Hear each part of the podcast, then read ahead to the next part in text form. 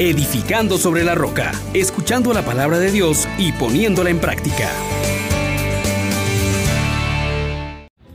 Iniciamos un tiempo muy especial, tiempo de cuaresma, tiempo de preparación para la Pascua. Y resuena un gran llamado, la conversión.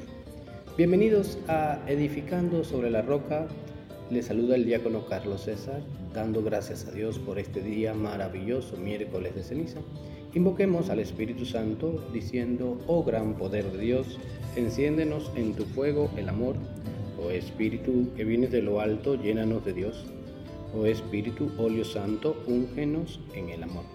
Meditemos en la profecía del Joel, capítulo 2, versículos 12 al 18.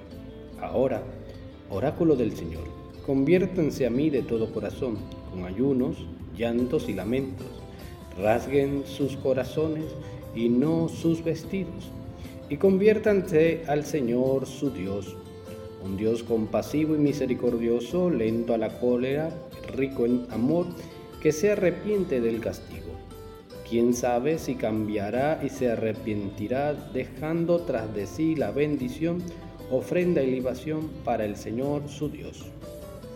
Toquen la trompeta en Sión, proclamen un ayuno santo, convoquen a la asamblea Reúnan a la gente, santifiquen a la comunidad, llamen a los ancianos, congreguen a los muchachos y a los niños de pecho. Salga el esposo de la alcoba y la esposa del tálamo. Entre el atrio y el altar lloren los sacerdotes servidores del Señor y digan, Ten compasión de tu pueblo, Señor. No entregues tu heredad al oprobio, ni a las burlas de los pueblos. ¿Por qué van a decir las gentes, ¿dónde está su Dios?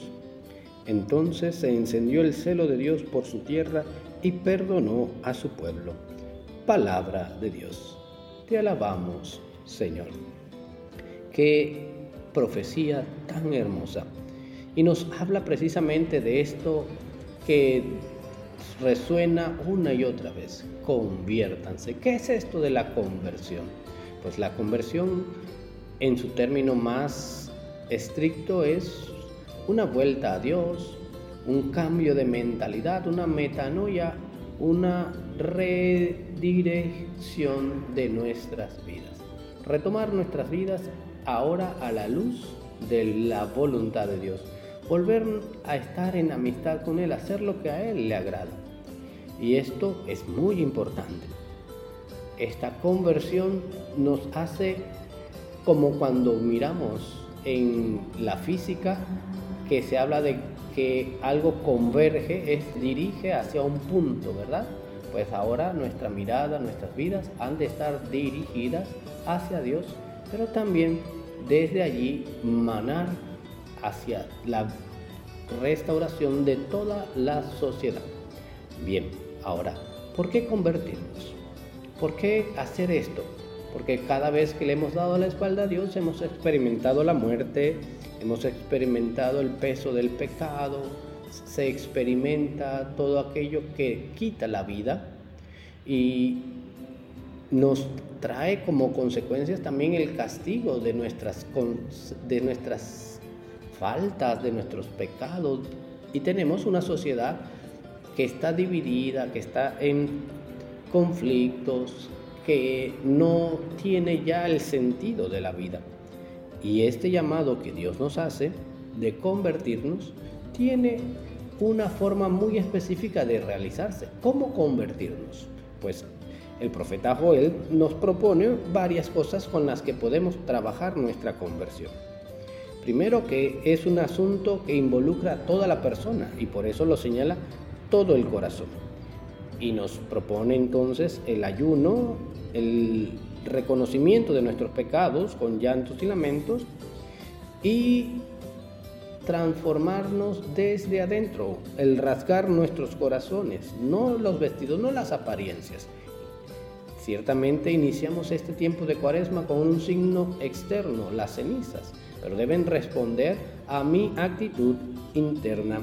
Y entonces, la segunda característica que se nos propone es que ahora tengo que dirigir mi mirada, mi mente, mi corazón hacia Dios y Esto es una renovación del primer mandamiento. Amarás al Señor tu Dios, al único Dios, con toda tu mente, con todo tu corazón, con todas tus fuerzas, con todo tu ser.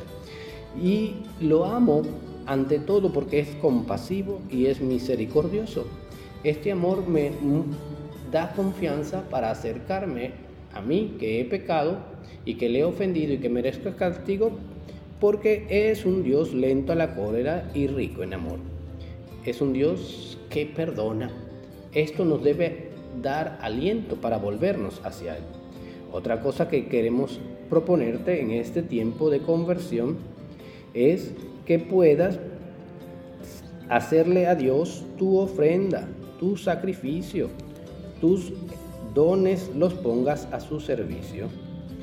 Y entonces también involucra un acto comunitario de acercar tu familia a Dios, a los pequeños, a los grandes, a los jóvenes, a los viejos, y caminar en santidad. Por eso, querido hermano, querida hermana, se nos proponen tres caminos muy específicos que realmente todos van dirigidos de la misma intención, volvernos a Dios, por el ayuno, por la oración y por la penitencia y las obras de misericordia.